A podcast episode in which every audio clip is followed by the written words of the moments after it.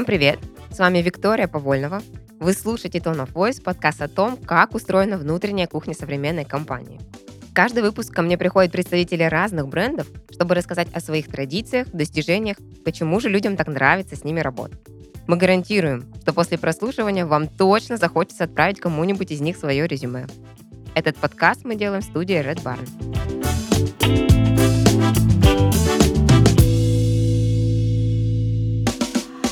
Сегодня у нас в гостях Анна Малова, соосновательница проекта «Открытая среда». Это проект, помогающий детям и взрослым с аутизмом адаптироваться к окружающему миру. Появился в Краснодаре в 2018 году. И в этом году Анна стала победителем рейтинга Forbes среди перспективных молодых россиян в категории социальной практики. Анна, добрый день. Добрый день. Расскажи, пожалуйста, подробнее о себе и как, собственно, ты попала в Forbes. Я занимаюсь благотворительностью системно с 18 лет. И на самом деле все проекты, которые мы делаем, они направлены на помощь людям с аутизмом. Вот, и как раз с 2018 года мы работаем именно с подростками и взрослыми. Угу. Я не могу сказать точно, как я попала в рейтинг, потому что я не знаю, как я попала в рейтинг. Так. Вот, но я думаю, что э, хорошую роль сыграло то, что мы делаем системные проекты, которые нацелены на GR, на работу с государством, на работу с обществом и на масштабирование. То есть мы еще входим в ассоциацию аутизм регионы, Мгм. и те проекты, которые мы реализуем а, внутри открытой среды, мы также стараемся реализовывать в масштабах других регионах, с другими регионами, с другими некоммерческими организациями, а, именно пилотно. Вот. И я думаю, что именно такая работа системная, когда мы не просто сделали один маленький проект, Мгм. а каким-то образом его обкатали, разработали и пустили дальше, помогла тоже в том, что быть оцененными в Forbes и еще много где. Расскажи, пожалуйста, как ты пришла в это направление, почему именно дети и взрослые с аутизмом? Я старшая сестра подростка с аутизмом Никиты, Мгм. уже даже не подростка взрослого, ему 20 лет. Ой, кошмар. Вот, сама только что поняла. И я знаю, что такое потребности семьи, где есть э, человек с расстройством аутистического спектра. Я знаю, что такое, когда э, нет вокруг э, никаких возможностей выйти из дома, не то что получить медицинскую помощь, даже просто выйти из дома и получить любую поддержку. Вот. И поэтому я, будучи еще студенткой, начала делать разные социальные проекты. Меня это втянуло очень сильно. Я попала в один фонд, потом в другой, и потом сделала уже свой проект. И меня это очень сильно а, заводит, потому что это шанс своими мозгами менять ситуацию вокруг себя, видеть эти изменения, наблюдать их, измерять и предпринимать дальнейшие шаги. Это такое, мне кажется, это предпринимателям очень знакомо, вот это чувство, хочется что-то изменить. И поэтому я осталась в сфере, и сейчас уже работаю не только для своего брата, но и, в принципе, для системной благотворительности в крае, ну и дальше в России. Такая невероятная история, когда ты пытаешься помочь какому-то близкому своему, да, настолько вкладываешься в это, что это становится там практически федеральным масштаб приобретает. И э, мало того, что предприниматели, это же всегда у предпринимателя обычно какая-то коммерческая э, жилка срабатывает, да, и если мы говорим про благотворительность, то это, конечно, отдельное абсолютно направление и э, такие фонды. И мне поэтому очень интересно узнать, вот расскажи поподробнее про открытую среду, как э, про структуру, как условно там про компанию, из чего она состоит, кто там вообще за сотрудники, какие они. А, Открытая среда — это некоммерческая организация, общественная организация, в которой есть членство. Соответственно, открытая среда состоит из трех больших блоков. Это родители э, и подопечные, их э, больше 160. Ого. А, Это волонтеры, их больше там 100 человек. И это офис, бэк-офис, команда, которая, собственно, все делает. Их 17 человек на данный момент. И бэк-офис уже у нас делится на проектные подразделения, на специалистов, на менеджеров там, и так далее. И все направлено на то, чтобы бэк-офисом разрабатывать проекты, спускать их на специалистов, специалисты их делают, собирают обратную связь, все это поддерживается комьюнити-менеджментом с волонтерским объединением, с Мгм. родительским объединением. Вот, все очень э, в бирюзовом стиле на самом деле, ну, потому что мы работаем для идеи, все-таки Да. для продвижения. Здесь очень сложно строить линейную какую-то структуру от начальника к руководителю. Вот, у нас все очень э, молодые в коллективе, очень заряженные на правильные социальные изменения. У нас, конечно же, есть и KPI определенные, стандарты качества, и измерения социального эффекта, и все, что нужно для того, чтобы э, проект жил, у него был цикл. Мгм. Вот, но все это окрашено вот в мир, в мире благотворительности, в бирюзовые тона, взаимодействия, дружелюбия и доступности, инклюзивности во всем. А расскажи, пожалуйста, про этих людей, которые приходят работать именно в бэк-офис, да, как, как бы как на работу, да, но при этом с такой большой миссией и отдачей. Кто эти люди? Как, как вообще ты решаешь, этого берем, этого не берем? Были вообще те, кто, кому ты говорила, ну нет, к сожалению, мы там с вами э, идем разными дорогами? Конечно, такие были. Вот недавно мы искали фандрайзера. Это человек, который привлекает средства. Он, uh-huh. и у нас было около 70 откликов на вакансию. Мы отсобеседовали больше 20 человек. Вот, и взяли в итоге человека, который уже работал в открытой среде. Так. Потому что это очень тяжело, особенно сейчас. Э, поток большой на самом деле людей, потому что, во-первых, э, открытая среда это уже небольшой, но бренд. Угу. Его какое-то количество людей все-таки знает, и почему-то это количество людей обычно думает, что у нас очень много денег, и в принципе не пыльная работа. Так. Вот. А вторая причина, почему всегда идет много людей в благотворительность работать, это потому что хочется вот совершать добро, быть таким хорошим, причастным. причастным. Да. да, ну э, это немного не так изнутри, поэтому мы мы сразу же кандидатов всех осаживаем. Угу. Кто остается? Остаются люди, которые понимают, что такое системная работа, что мы не будем спасать жизни каждый день, но, возможно, по три месяца будем делать какие-то документы, э, собирать какие-то пожертвования маленькие, возможно, uh-huh. что, возможно, месяцами, полугодиями ничего не будет меняться, мы будем бесконечно писать заявки на гранты, бесконечно развивать соцсети, бесконечно делать какую-то рутинную работу, которая со светлым образом благотворительности, она не так уж связана. Так. Вот. Ну и, конечно же, это люди, мотивированные на социальные изменения, которым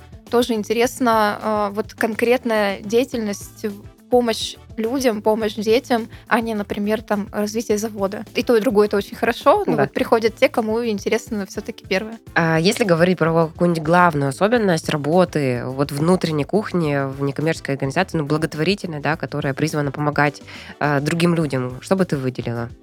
Я думаю, что главная особенность – это частое выгорание. Я думаю, что такая же проблема есть у медицинских работников, uh-huh. у спасателей, возможно. Она связана с тем, что мы очень много работаем с человеческими бедами, uh-huh. видим их каждый день, видим их постоянно, не всегда можем их изменить, как-то повлиять, что-то вообще сделать. Вот. И, конечно же, в коллективе от этого могут люди выгорать, и они делают это периодически. Да. Поэтому э, в открытой среде и во многих других фондах э, много внимания уделяется отдыху, много внимания уделяется психологическому состоянию сотрудников. Можно всегда запросить психологическую помощь, если вдруг что-то произошло. Uh-huh. Вот. Э, ненормированный рабочий день, это понятно, потому что тебе могут позвонить в субботу вечером и сказать, ой, у нас тут умер ребенок, uh-huh. и ты не можешь сказать, извините, вот в понедельник с 9 утра я буду доступен по этому вопросу. К сожалению, да, это так не работает. И вот это одна из главных особенностей, наверное. Люди очень быстро быстро и достаточно сильно выгорают, и нужно превентивно все время предпринимать какие-то шаги для того, чтобы команда была э, собранная, команда была бодрая, команда uh-huh.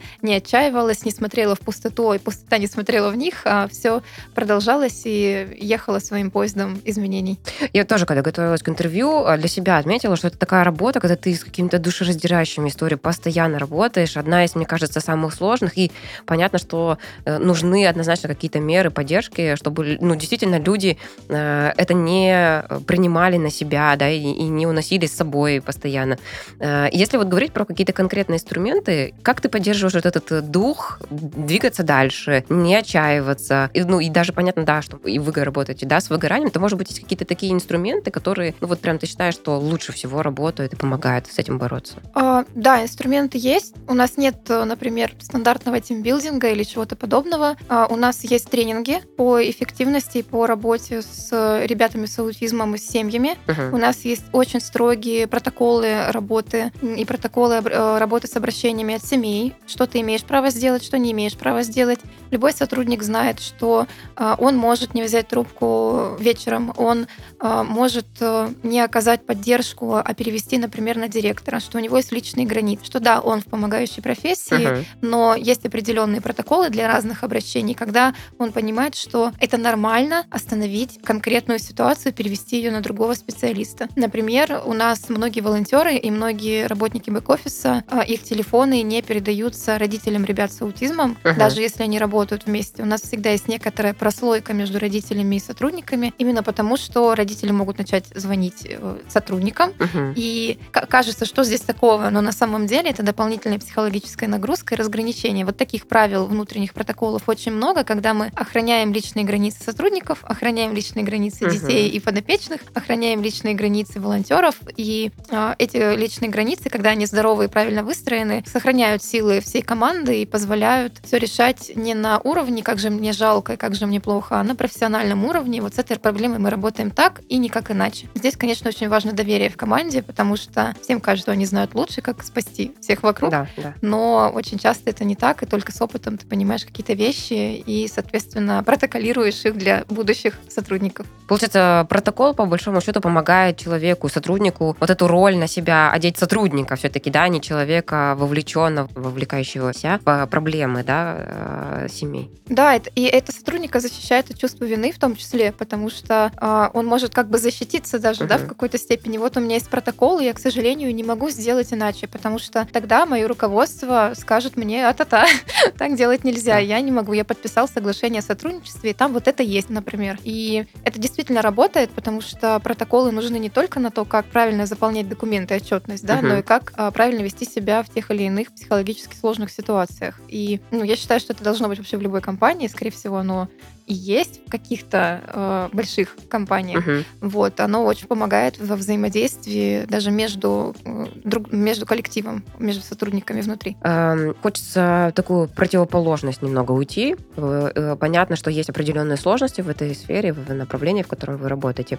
А если уйти в противоположное, то, может быть, есть какой-то э, обряд традиция праздновать какие-то победы. Они, безусловно, есть, потому что, ну, действительно, вы же э, за доброе дело боретесь, и точно э, есть что отметить, да, есть что отпраздновать. Может быть, вспомнишь какую-нибудь самую такую важную, значимую победу для вас, которая была, и как вы ее отмечали, как праздновали, что это было? На самом деле, победы все значимые, потому да. что они все меняют что-то очень сильно у конкретного человека или у группы людей в жизни. Угу. Вот, поэтому мы радуемся постоянно. Мы всегда поддерживаем всех сотрудников, не неважно, это начинающий стажер в тренировочной квартире или это э, менеджер какой-нибудь программы. Все успехи, образовательные успехи, успехи с конкретным ребенком поддерживаются всей командой. Это аплодисменты всегда, это маленькие подарочки, это какие-то маленькие презенты. Uh-huh. Вот, у нас есть ежемесячное собрание. Э, каждое первое число месяца мы собираемся. Единственный раз в месяц, когда мы собираемся все вместе на планерку, потому что площадки в разных концах города, и невозможно uh-huh. постоянно видеться. Вот, и обязательно обязательная часть программы — это представить свои успехи а, и получить за них аплодисменты, бутылку шампанского, тортик, цветы там или хотя бы похвалу. Uh-huh. И это очень поддерживает. Из глобальных каких-то успехов, вот, а, например, сегодня день рождения у нашего подопечного, который раньше, ему было 30 лет, когда он к нам пришел, он плохо общался, он а, ну, никуда не ходил, он ходил в театральную лестницу, студию лестница, и все, больше никуда. Uh-huh. И сейчас он живет сам в квартире сопровождаемого проживания с нашим специалистом специалистом, он трудоустроен открытой средой и работает в международной компании. Ого. И он очень социально успешен. И вот в выходные мы пойдем на день рождения. Это первый день рождения, который он сам организует у себя в квартире. А, он сам выбрал, кого он хочет пригласить, что он хочет есть, какие подарки он хочет получить. Человеку 30, по-моему, уже 4 года, если я не ошибаюсь, 33, возможно. Угу. И он впервые в жизни получает этот опыт. И, конечно же, это для всей команды праздник. Мы все радуемся, даже если он не каждый каждого из нас позвал на день рождения. Вот так, Да. И такие радости, они еженедельные, поэтому самой большой радости здесь нет. Здесь есть 20 а, маленьких радостей, которые постоянно с нами происходят. Практически каждый день победа какая-то, да? Каждый день вызов и каждый день победа, да. А, если говорить про... Ты сказала, что в разных частях города сотрудники сейчас работают. Как выстроена система коммуникации между ними? Как общаются обычно? Может быть, это какие-то чаты, э, каналы, может быть, это какая-то платформа, где вы обмениваетесь информацией? У нас есть самая базовая, самая простая CRM-система. Это Agile, uh-huh. она дешевая, бесплатная, дешевая. Uh-huh. Вот, она немножечко, ну, не отвечает всем запросам, но в ней есть проектные команды, э, в ней есть чаты, в ней есть задачи, все как обычно, все как у всех. Вот, и также у нас есть несколько чатов, есть чат бэк-офиса, есть чат SMM команды, есть чат, мы его называем Dream Team. Uh-huh. Вот, и это все телеграм-каналы, вот, и чаты, которые очень просто администрируются, есть определенные правила, ну, все как у всех, собственно. Но а, чем мы отличаемся от других НКО? Я знаю, что мы там входим, не знаю, может быть, сотку из 10 тысяч НКО в России, у которых есть CRM-система, и которые работают именно точечно в коммуникациях внутри uh-huh. CRM-системы, а не просто в чатах. Потому что у каждого сотрудника там по 170 иногда задач, и под каждую задачу отдельная коммуникация, и естественно, что мы все это перевели в более профессиональное русло. Начинали, как все, с чата в WhatsApp на 5 человек, э, работа мечты, наз- названы и вот переросли в большую команду и в такие уже системы. Расскажи про чат Dream Team.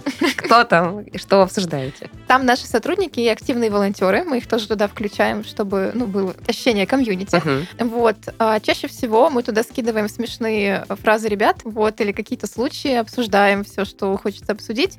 Коммуницируемся по проектам. И иногда в CRM кто-то не отвечает, ты отмечаешь собакой и дальше переносишь. Uh-huh. Обмена файлами или какими-то срочными задачами там нет. То есть у нас сейчас уже Э, все это переросло в, просто в поддержку общения, а что-то серьезная работа, она уже в Юджайле строится очень хорошо. Вот. Также мы, у нас есть локальные мемы какие-то, локальные собрания, голосования. Э, все вопросы, которые мы решаем, этические, например, сложные, они решаются совместно методом голосования. Я одна не говорю, вот значит мы делаем так или иначе. Э, какие-то могут быть вопросы. Например, приходит человек, который просит выделить ему помощь. Uh-huh. Но если мы выделим эту помощь, мы там еще троим не сможем выделить помощь. Yeah. Но нужно решить решить, нужно решиться, нужно сказать нет или да, или да, но в следующем месяце. И если это действительно сложный этический вопрос, который повлияет на открытую среду или на сотрудников открытой среды, то мы решаем их вместе голосованием, в том числе в чате это может произойти. Вот, потому что, опять же, мы все очень редко видимся, и коммуникация при этом теплая поддерживается каждый день. Круто. Э, Все-таки прям бизнес-бизнес со всеми системами и CRM-кой. И если говорить про бирюзовость, то сейчас уже очень модно идти в бирюзовость. Конечно. Это же кажется, что ты там вообще практически не должен принимать каких-то сложных решений. Все общее, общее, как бы, да, все решения общие.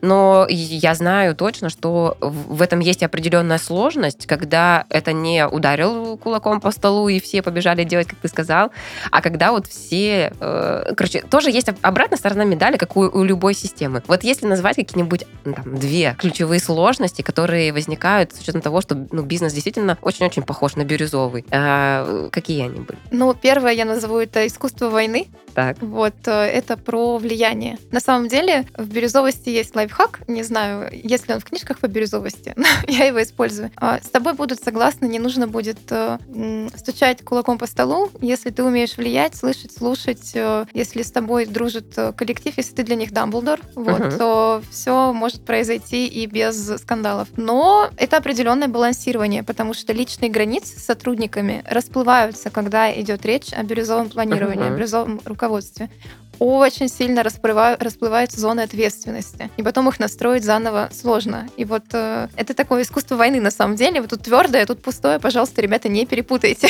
Есть какие-то правила, как ты для себя это разграничиваешь? Вот где со мной можно да, перейти вот какие-то вот эти границы, да, а где вот я точно буду держать э, роль руководителя, вот этого лидера, и понимаю, что если я вот сейчас этот, этого грань отпущу, то тогда все, это вот начнется. Кстати, это была большая проблема, потому что что я сама ну, не всегда понимала, где и как мне лучше отреагировать. Угу. И видела, что в коллективе периодически возникают там или сям настроения именно такие уже, ну, мы дружбаны, у нас да. все, значит, на лайте, все хорошо. А потом пришел сотрудник, который в бирюзовом управлении, который все понимает, принимает, он не выделяется из этого. Но он, единственное, что он стал делать очень умно, он стал обращаться ко мне директор. Угу. шутку, э, буднично, в чатах, везде. Ой, директора, подскажи вот это вот. И людей это как-то ну, собрало. Угу. И началось более уважительное отношение. Не сразу, и без войны, без всего. Но мне кажется, вот это вот не просто Аня, подойди, расскажи, а именно директор. Оно сработало. Психологическая уловка такая. Круто. А, ну и, конечно же, мы прописываем все. Я для сама для себя тоже прописываю, а, с каким сотрудником, как я общаюсь, где мои границы, а, когда я добрый волшебник, который помогает, uh-huh. да, например, а где я уже руководитель, который должен спросить отчетности, который ответственен будет перед налоговой, например,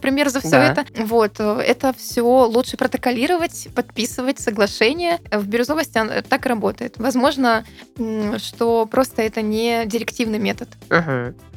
Um, если говорить про сотрудников, ты как раз затронула одного, который пришел с бирюзовой тоже компании, то как они чаще всего попадают? Они откликаются день там на работном сайте, или они приходят по рекомендациям, находят сами сайт и говорят, я хочу к вам. Как это обычно происходит? А, большинство сотрудников пришло к нам из волонтеров. Угу. К нам приходят волонтеры, они очень разные, мы к ним приглядываемся. Если мне кто-то нравится или кому-то из нас, мы начинаем его ну, к себе так немножко вербовать. Так. Вот. Вербовка может занимать годы, конечно, но практически все сотрудники, которые есть сейчас, они когда-то были волонтерами у нас. Волонтерами, потом кураторами, потом э, там младшими специалистами. Угу. И вот до менеджеров, все, кто менеджеры, они с нами так или иначе волонтерили когда-то. Вот. А, один раз мы привлекли человека извне, и а, его адаптация заняла очень большое количество времени, потому что найти человека с опытом работы в благотворительности сложно, угу. а нюансов и особенностей столько, что пока ты его адаптируешь, пройдет не стандартных там 2-3 месяца, а год. Вот. И пока он поймет, что вокруг него вообще происходит. Да. Вот. А, поэтому мы стараемся все-таки находить изнутри. Но также мы всегда объявляем кол, всегда можно откликнуться на вакансию там на каком-нибудь сайте, мы ее размещаем, мы проводим круговые собеседования, индивидуальные собеседования. Но чаще всего все равно с нами остаются те, кто так или иначе попробовал себя волонтером. А если нет, то мы сначала человека все равно посылаем поволонтерить какое-то uh-huh. время, чтобы он понял, ага, вот это аутизм, вот так тут все работает, э, нужны они мне, не нужны, это тоже хороший вопрос для всех. А если говорить про адаптацию, ну, понятно, что когда они приходят из волонтеров, они уже практически свои, но, может быть, есть у вас какие-то фишки или э, такие нюансы для нового сотрудника? Вот он стал, был волонтером, например, да, стал сотрудником, и что теперь изменилось в его жизни? Или, может быть, знаешь, есть какие-то welcome паки, в больших крупных компаниях, да? Какие у вас особенности адаптации есть сейчас? Ну, а, по названию подкаста обязательно он сразу знакомится с Tone of Voice компании, uh-huh. обязательно знакомится с нашим манифестом, с нашими ценностями, должен обязательно посетить в первые две недели все мероприятия, все проекты в качестве волонтера или сотрудника, uh-huh. вот, потому что если он волонтер, он мог приходить на что-то конкретное и все. А. Должен узнать открытую среду изнутри. Ну и затем это стандартная стажировка с введением в обязанности. У каждого, на каждой должности есть прописанные протоколы, опять же, мои любимые чек-листы. Вот, и мы максимально стараемся сделать так, чтобы человеку было приятно. Даем обратную связь через неделю, затем через месяц, затем через три месяца. Вот, ну и, собственно, поддерживаем как можем. Uh-huh. Но из welcome буков у нас только вот tone of voice и экскурсия по всей открытой среде. Есть какие-нибудь два правила tone of voice, э, которые вот прям закреплены? Конечно. А, ну, например, мы не говорим аутист, мы говорим человек с аутизмом. Угу. Еще мы не размазываем сердце по стенке, мы оказываем системную, функциональную, правильную помощь, угу. и мы э, профессионально заботимся. Наша профессия это заботиться. Вот. Круто. И у нас на самом деле tone of voice, по-моему, в 15 страниц, поэтому им есть что изучить, и там много всего написано. Самое жесткое правило? Самое жесткое правило? Ну да, не говорить аутисты, не унижать родителей подопечных, потому что они могут быть разными. Вот. И иногда очень очень хочется сказать, да что же вы делаете со своим ребенком, а, но есть определенные правила. Ну и самые жесткие правила это как раз-таки про невзаимодействие в некоторых ситуациях, как раз про выгорание, uh-huh, про этику uh-huh. взаимодействия с волонтерами и с родителями. Очень много всего нельзя на самом деле. А, ты здесь проговорила про ценности, которые тоже есть и разработаны. Можешь назвать э, одну ключевую, может быть, ценность? Или если их там немного, может быть, все? Ключевая наша ценность — это внедрять в проекты только практики с научно доказанной эффективностью. Uh-huh. Это делается для того, чтобы мы могли а, оценить результат своей работы и б э, вкладывать деньги, которые мы вкладываем в проекты, э, обоснованно uh-huh. и с сразу прогнозируемой как раз-таки эффективностью. Uh-huh. Мы не используем экспериментальные методики, мы не используем недоказанные методы, мы не используем, не знаю, дельфинотерапию, микротоковую терапию или что-то еще. Мы используем только то, у чего есть рандомизированные контролируемые исследования. Мы очень жестко контролируем эти процессы, и это один из наших ну, как бы, принципов и то, на чем мы базируем все остальные проекты. Мы сначала смотрим, насколько этот проект доказателен и насколько он применяет те или иные технологии вмешательства в жизнь конкретной семьи или конкретного человека. Uh-huh. Вот. Это одна из больших ценностей, потому что э, часто фонды в желании спасти, ну, как бы помочь, да, они будут пробовать все. Но, к сожалению, так не работает. Вот. Э, еще одна из больших ценностей это инклюзивность. Инклюзивность в формате у нас работают э, сотрудники с э, нарушением развития, с инвалидностью. Uh-huh. У нас э, нет разделения по ориентации, полу или чему-либо еще. Вот. И для нас инклюзивность ну, заключается в применении гендер-гэп, в применении феминитивов, в уважении э, особенностей людей, которые к нам приходят, и людей, которые с нами работают, и не навязывание этой инклюзивности кому-либо uh-huh. вне открытой среды. Это для нас важная ценность, потому что мы про инклюзию в принципе, и чтобы ее пропагандировать и развивать, нужно ее внутри себя э, растить постоянно. Не у всех это получается. То есть может быть такое, что с тобой сотрудник два года, uh-huh. вроде все хорошо, а потом он как ляпнет что-нибудь, что ты просто с открытыми глазами стоишь такой, что это было? Поэтому это отдельная большая ценность, прописанная у нас. А, расскажи, пожалуйста, про KPI. Очень интересно, что это такое. Очень многие компании же говорят, мы вот такие мягкие, нас так вот сложно оцифровать, э, это практически невозможно. У нас работа там, например, творческая, да, где невозможно прощупать. Как вы все-таки эту систему создали? Может быть, есть какие-то там KPI, которыми ты можешь поделиться, да? Как они звучат? А, ну, если говорить про творчество и про мягкую систему, например, сферу психологии, да, и да. то, что, ну, вообще очень сложно измерить. У нас есть то, что называется исследование жизнестойкости. Что это такое? А, в каждой семье есть свой собственный а, показатель жизнестойкости. Это тестирование, исследование, которое введено профессорами. Вот. А, мы, когда семьи приходят в проект, их тестируем на эту жизнестойкость. Мы ставим себе цель некоторые показатели улучшить. Например, через год показатель жизнестойкости в уровне коммуникации с собственным ребенком должен быть на 4 балла выше. И спустя год мы тестируем эту семью угу. и сравниваем показатели. Такое же у нас работает в отношении ребят, такое же работает в отношении пиар-акций и, и так далее. Например, в пиаре для нас важно не только количество упоминаний, да, но и их качество и переходы в пожертвования. А когда мы говорим о переходах пожертвования, мы их разделяем на рекуррентные и разовые. И наша цель, чтобы рекуррентных пожертвований, то есть людей, которые жертвуют ежемесячно uh-huh. определенную сумму, было больше. Вот. И мы ставим определенные цели. И определенным образом их оцениваем. Все как у всех, но единственное, что какие-то сложно описуемые вещи, да, мы стараемся именно измерять и прогнозировать их рост либо сохранение позиций. Для нас это уже KPI.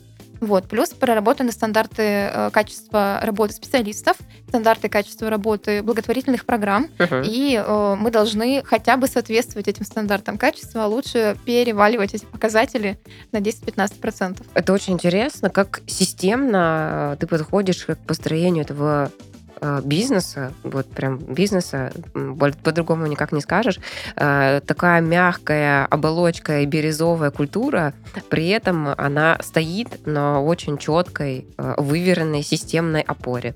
Как ты пришла к необходимости как раз вот эту вот системность и базу выстроить? Она же точно сейчас дает какой-то эффект, ну, ты его ощущаешь, да, что бизнес управляемый, бизнес системный. Но как, может, расскажешь, как ты пришла к этому, к тому, что вот эту систему надо создать? А, все проекты я всегда начинаю сама, своими руками. Я их пробую на зуб, вот, и только потом уже передаю сотрудникам. И во вдохновенном порыве нужно все это описать, все, что я изучила, придумала и сделала. И благотворительность, очень много произношу это слово сегодня, это хаос всегда. И для того, чтобы в хаосе в этом расти, нужна системность. Если если для обычного бизнеса системность это основа, то для нас это конкурентное преимущество на самом деле очень часто, потому что мало кто вкладывается именно в цифровизацию, да. в измерения, угу. в какие-то э, неочевидные э, пиар-акции или образование специалистов в области, опять же, измерения данных, угу. например, а не конкретной помощи людям. Вот. И, естественно, мы видим в этом свою сильную сторону и потребность расти, просто чтобы быть конкурентными на рынке благотворительных фондов, потому что все же выбирают, кому делать пожертвования. Да. У нас есть определенные ребята, перед которыми мы ответственны, ребята с аутизмом. Вот. А, но все началось, да, с того, что я была одна, у меня было 130 волонтеров, и я не понимала, что из них родить и как сделать, как нанять первого сотрудника. И все сразу началось с чек-листов, мы поняли, что это эффективно, и дальше каждый новый проект, который я открывала, и каждая новая должность, которую которую я вводила, я пробовала ее сначала сама, затем уже переводила другим. Э, ты говорила о том, что вы искали недавно сотрудника в открытом поиске, но все-таки взяли своего. Да. Повышение, правильно было? Да, это было повышение. Э, расскажи, пожалуйста, вырос ли кто-то еще внутри компании? И как, собственно, вы ну, выращиваете кадры дальше? Все-таки у вас было когда-то совсем поменьше, да? Мгм. Сейчас 17 человек, уже такая хорошая, приличная команда. А Как э, развиваются люди внутри твоей компании? Как ты этому способствуешь? А, Значит, у нас есть несколько лиг. Мгм. Есть лига специалисты и есть лига менеджеры. Значит, в лиге специалисты это те, кто как бы вне бэк-офиса, но в нем на самом деле. Это люди, которые руками в поле работают с ребятами в проектах, внутри проектов. Туда мы берем а, любых людей, которые показывают предрасположенность к этой деятельности, имеют базовое образование педагогическое, психологическое, логопедическое. То есть, ну, Мгм. у нас нет четких требований к этому. Почему нет? Потому что у нас есть собственные стандарты качества преподавания, в том числе и работы с ребятами. И оно отличается от того, что дают в университетах, Мгм. потому что у нас международные современные стандарты. И мы их обучаем уже внутри. И любой специалист, который к нам приходит, мы ему говорим, мы работаем в разрезе прикладного анализа поведения, даже если ты этому не учился, а, мы тебя научим. И у этого а, специалиста есть куратор, методист и супервизор. И человек постоянно каждую неделю созванивается с этими специалистами, получает обратную связь, задает вопросы. И естественно, что специалист в таком разрезе, если он хочет, он может вырасти сам до методиста, до куратора, до супервизора, и это очень э, коммерчески успешное дело. В Краснодарском крае очень мало, например, супервизоров, и мы не ограничиваем э, ну, наших специалистов в том, что мы их научили, и они не Да. могут платно больше нигде работать. Нет. И у нас есть э, люди, которые открыли, например, свои коммерческие центры, э, где работают с детьми, и при этом продолжают работать в открытой среде. Мы оплачиваем обучение по договору, э, заключаем соглашение о том, что ты, э, дорогой э, сотрудник, работаешь там полтора года в открытой среде, а мы оплачиваем тебе вот это образование, и если ты там полтора года не проработаешь, то ты возвращаешь нам часть э, суммы, Мгм. потраченной на тебя. Вот, это что касается специалистов. Всегда можно вырасти, и всегда мы говорим о том, что ты, начав э, с инструктора обычного, можешь вырасти в супервизора, и мы тебе поможем, мы тебя будем продвигать на международных конференциях с лучшими специалистами России, с которыми мы все очень тесно общаемся, с лучшими специалистами мира, которые про нас знают. Только работай, слушай и приходи к нам. Мгм. Вот. а В случае с менеджментом все немножко иначе, потому что сферы деятельности все-таки очень узкие. Ну вот куратор волонтеров, он развивает комьюнити, он Мгм. может просто развить это комьюнити так, что оно будет первое в России. Да, то, то же самое куратор программ там тренировочная квартира, сопровождаемое проживание. Поле работы такое, что ты, находясь на одной и той же должности, можешь вырасти в разы в проектной деятельности, ну, соответственно, в зарплате, в компетенциях, в имени профессиональном и так далее. Но в менеджеры к нам приходят люди, которые когда-то были и специалистами, и, возможно, даже методистами, и они решили, что они хотят все-таки больше в менеджерство уходить, и мы их берем, и мы их учим, мы их возим постоянно в Москву, в Петербург, в другие фонды, э, даем им представительство, даем им голос, даем им имя, и, собственно, они остаются. То есть мы выращиваем э, людей.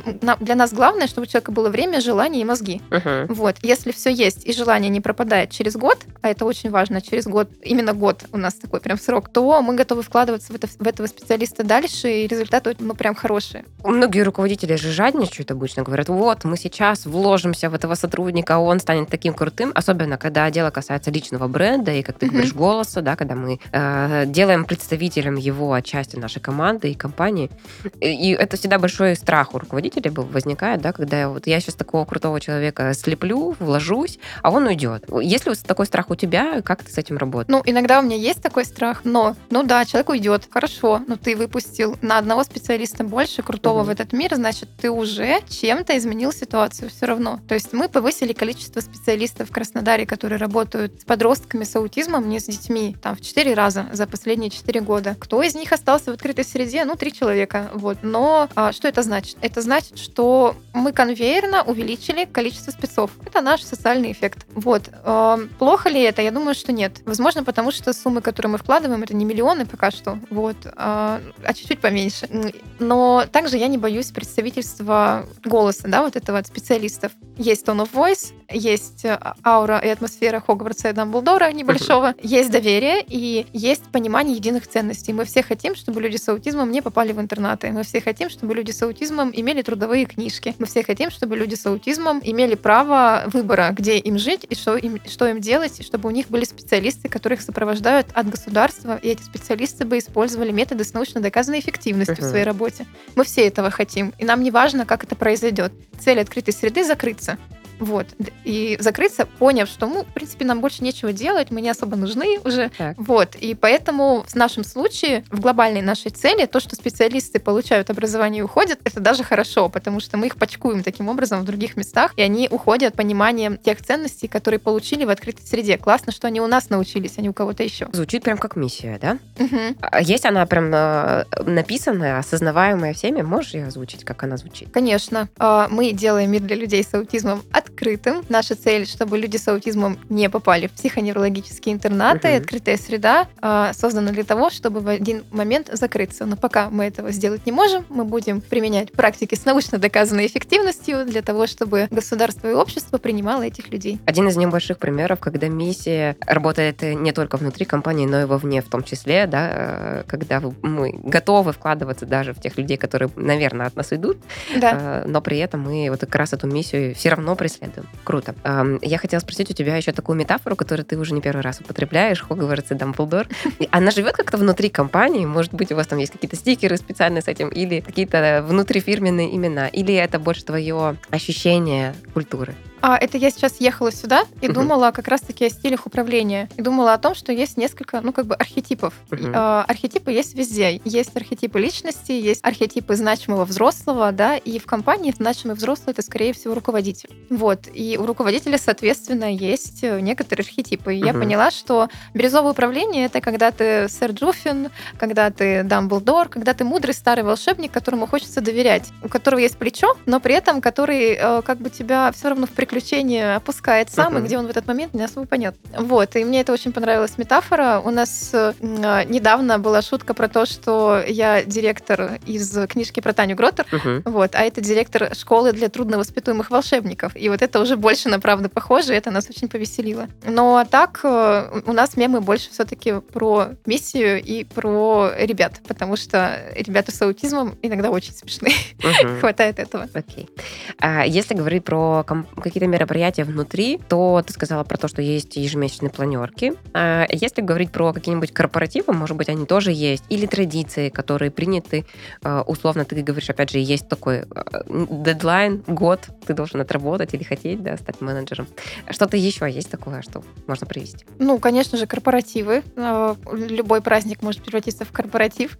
Вот, конечно же, у нас мы отдельно празднуем день рождения фонда. Каждый день рождения мы празднуем его открыто, то есть это ведь вечеринка для всех, что для фондов тоже, как это вы не детей спасаете, шампанское бьете, uh-huh. значит, что это такое? Вот. А, также мы поздравляем всех сотрудников, понятно, с, с значимыми событиями, не только с днем рождения. Вот. И... А с какими еще? Ну, ребенок родился, так. например, или ты получил новую корочку образовательную какую-то. Поздравляете, да? Конечно, обязательно. Как это выглядит? Ну, это либо дифирамбы в чате, если uh-huh. человек там, ну, в другом городе, например, на удаленке работает, либо это признание на следующем собрании. То есть каждое новое собрание — это это повод что-то отпраздновать точно, потому что за месяц кто-то что-то сделал хорошее, сто процентов.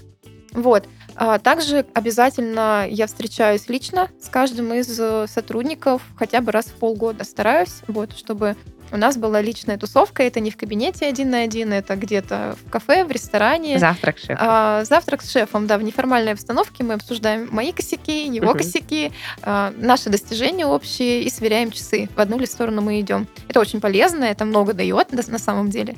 Вот. И также я знаю, что у нас есть волонтерские вечеринки. Угу. Раз в месяц э, точно они собираются, уже без меня, и просто варят хумус, например, прям в офисе, или играют в настольные игры, или пересаживают растения, то есть какая-то полезная деятельность, не тимбилдинговая, но которая их объединяет, вот, и на которую могут прийти не только сотрудники, в нашем случае еще и волонтеры, которые хотели бы быть ближе к нам, ну и познакомиться побольше. Два вопроса у меня. Первый, как ты себя объясняешь, э, и сотрудникам в том числе, как э, ты сама говоришь, да, некоторые говорят, почему день рождения у благотворительной организации это шампанское, а не помощь детям. Как ты себя объясняешь, почему это важно праздновать день рождения и делать его открытым? Потому что мы круглый год помогаем детям и спасаем их, помогаем взрослым. Мгм.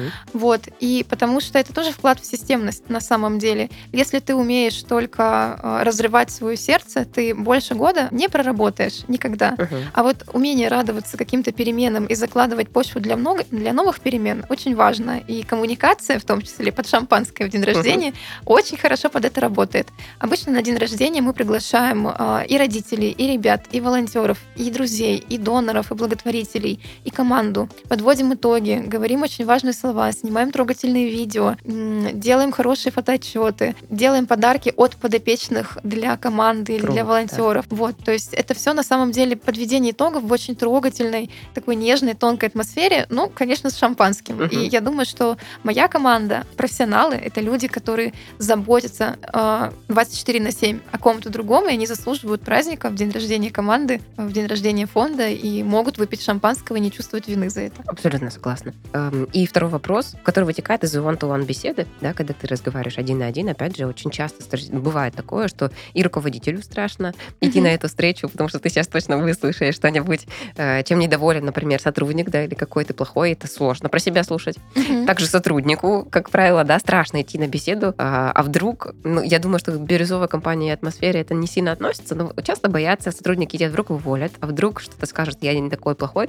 И это всегда определенная такая настороженность, напряженность относительно этой беседы. Если она у вас, и, может быть, ты вспомнишь, когда вы самую первую беседу устраивали, как она проходила, или как ты объясняла коллективу, зачем, что это за будет за мероприятие, почему его делать нужно, и почему это не страшно. Такие э, мероприятия были изначально. То есть я наняла первого человека и с ним сразу же начала А, Вот так. потом на серьезной. ну, Мгм. это было на Круто. Интуитивном уровне, потому что ты чувствуешь, что надо как-то иметь, ты хочешь иметь близкий контакт с людьми, с которыми Мгм. ты работаешь. Иногда это очень хороший инструмент. Плюс я долгое время обожала решать рабочие вопросы где-нибудь э, за крошкой, где-нибудь в кафе или за кальяном. Такое можно произносить? Вот.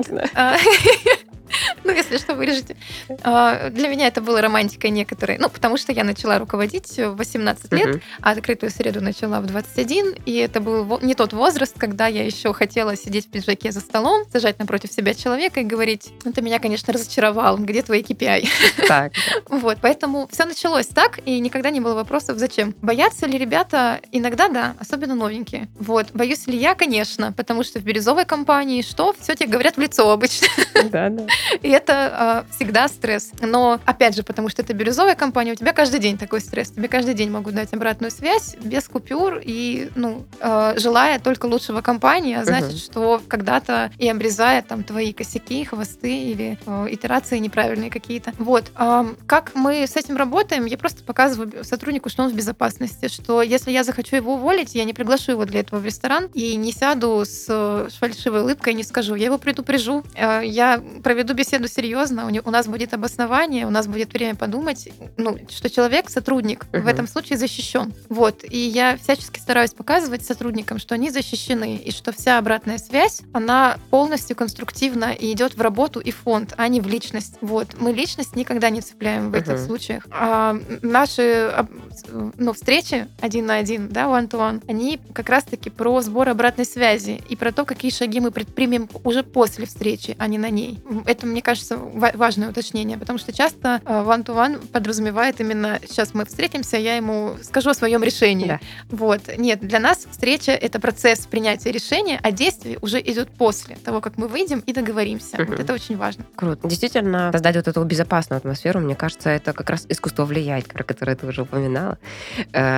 И если там завершать, наверное, нашу беседу, то у меня остался последний вопрос. Если брать три прилагательные, которые можно характеризовать каждого члена вашей команды, то какие они будут? Амбициозный, а, добрый и твердый характером. Да, почему так? Ну, потому что амбициозность, э, понятно, мы Да. приходим не просто, чтобы э, что-то делать э, рутинное, а Мгм. чтобы менять ситуацию в мире и делать нашу организацию больше, лучше и эффективнее. Это амбиции. Вот. Э, доброта, потому что мы работаем в сфере заботы. Если ты не научишься относиться к людям, ну, гуманно, Да. И к любой проблеме с точки зрения человека, а не собственных эмоций, то делать, собственно, тоже нечего долго Мгм. у нас. Ну и твердость характера это про то, что как раз-таки нам нужно противостоять выгоранию, внешним изменениям, нестабильной ситуации, бедам людей, и при этом все равно быть верным своему решению, оставаться в этой сфере, верным своему решению, продолжать миссию организацию, свою миссию таким образом. Поэтому твердость характера здесь очень важна.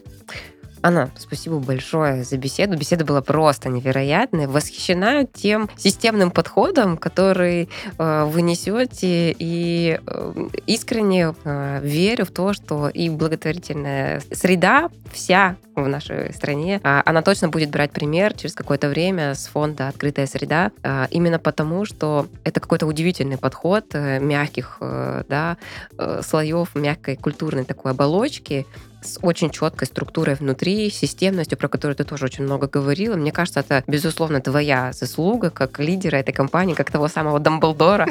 И я, конечно же, искренне желаю успехов в вашей компании и тебе, как лидеру ее в том числе. Большое спасибо. Это был подкаст Tone of Voice. Подкаст о том, как устроена внутренняя кухня в современных компаниях. Слушайте нас на всех площадках, ставьте лайки, оставляйте комментарии. Всем пока! Пока.